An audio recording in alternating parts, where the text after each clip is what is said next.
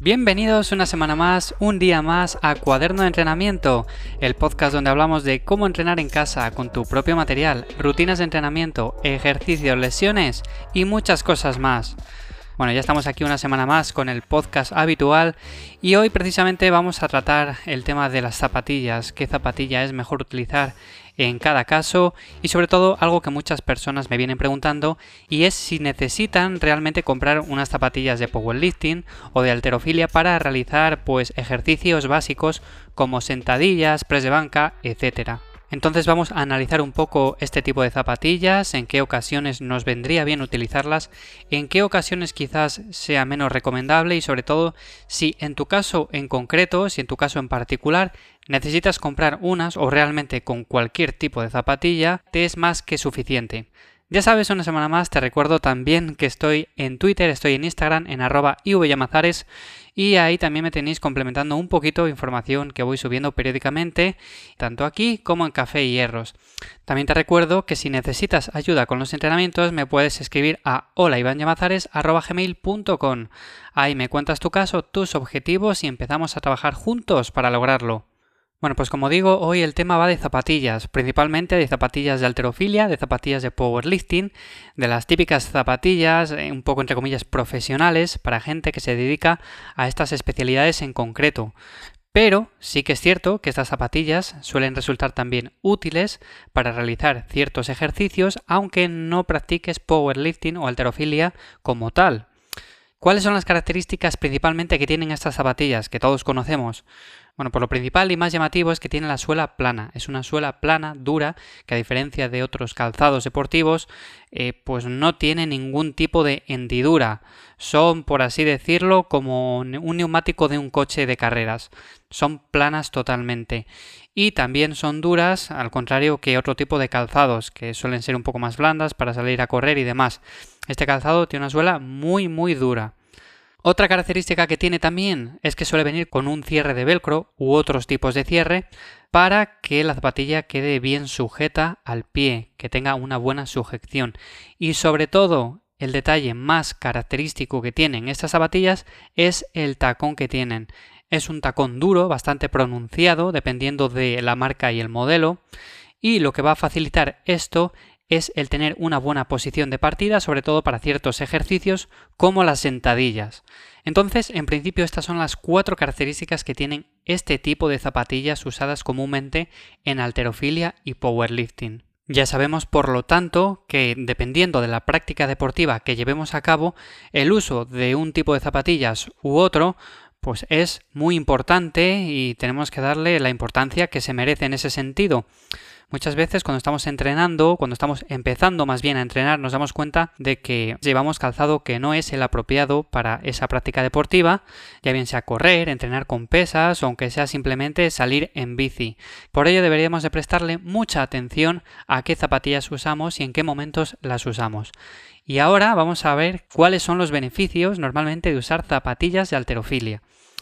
Lo primero, como decíamos anteriormente, y lo que más se nota, es que al tener un tacón elevado, bastante pronunciado, se nota muchísimo. Es una característica y es una de las principales ventajas que tiene este tipo de zapatillas, ya que permite pues agacharse, hacer sentadillas de forma más efectiva y sobre todo para esas personas que tienen poca movilidad de tobillo, que no quiere decir que vayamos a compensarla con más tacón, sino que nos facilita el realizar ciertos movimientos pues se nota muchísimo en ese sentido.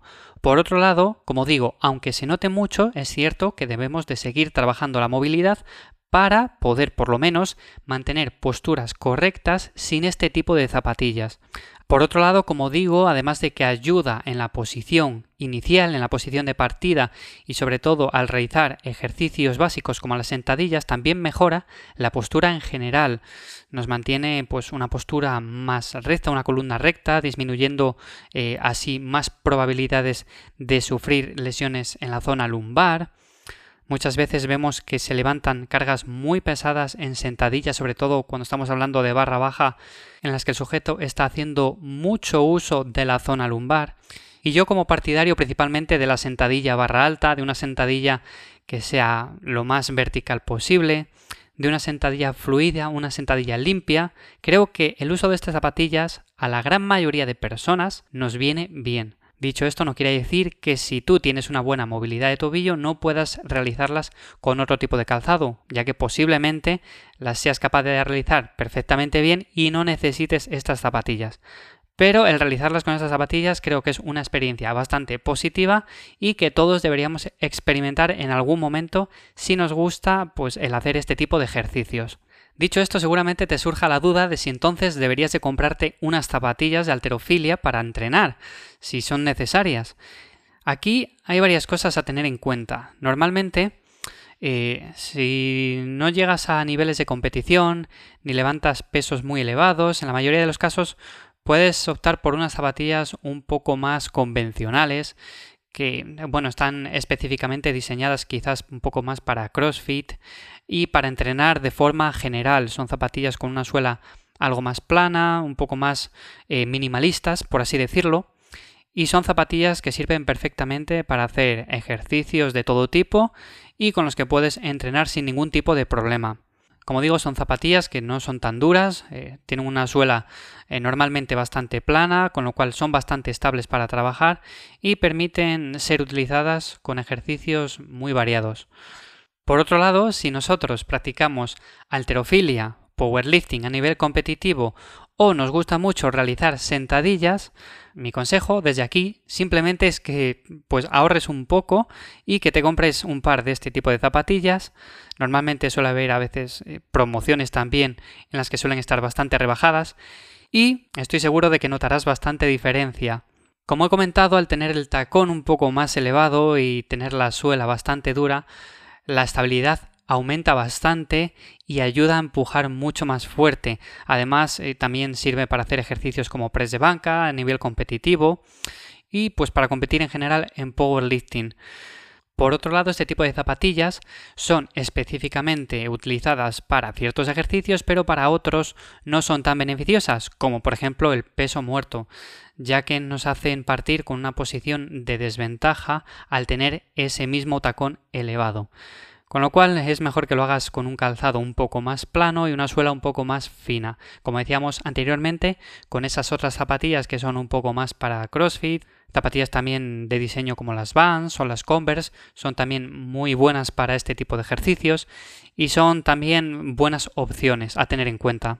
Por lo tanto, y en conclusión, si practicas alterofilia, si practicas powerlifting a nivel competitivo, si te gusta mucho hacer sentadillas y este tipo de ejercicios, te recomiendo unas zapatillas de powerlifting, de alterofilia. Dependiendo de la marca y el modelo, vas a ver que el taco es de una medida u otra. Las hay con más taco, las hay con menos. Eso tendrás que ver e investigar un poco por tu cuenta en foros y saber cuál te viene a ti mejor. Aunque ya te digo que también eso es cuestión un poco de ensayo-error.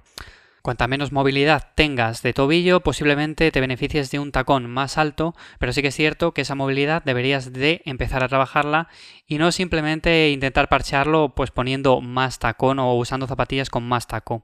Si por el contrario ni practicas alterofilia, tampoco powerlifting y haces ejercicios de musculación, de fuerza, de forma ocasional o simplemente a nivel amateur, no hace falta ni siquiera que te compres unas zapatillas de powerlifting, sino que con unas zapatillas un poco más convencionales, que sean de una suela un poquito más blanda, más plana, tipo Converse, tipo Vans, va a ser más que suficiente y son zapatillas que puedes utilizar sin ningún tipo de problema. Dicho todo esto, también quiero aclarar que todo el dinero que invirtamos en material para entrenar a mi modo de ver, es dinero mucho mejor invertido que en cualquier tipo de suplemento que al final lo que promete son maravillas y no dan ningún resultado. Pero bueno, eso es otro tema también que podríamos debatir en otro podcast, con lo cual hasta aquí el tema de hoy.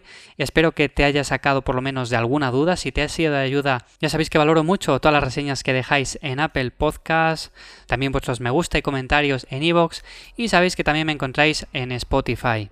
Sin más, nos vemos, nos escuchamos la semana que viene en un nuevo episodio de este podcast, el podcast de Cuaderno de Entrenamiento, donde hablamos de entrenamiento, de cómo entrenar en casa con tu material y todo lo relacionado. Gracias por estar una semana más ahí. Un saludo.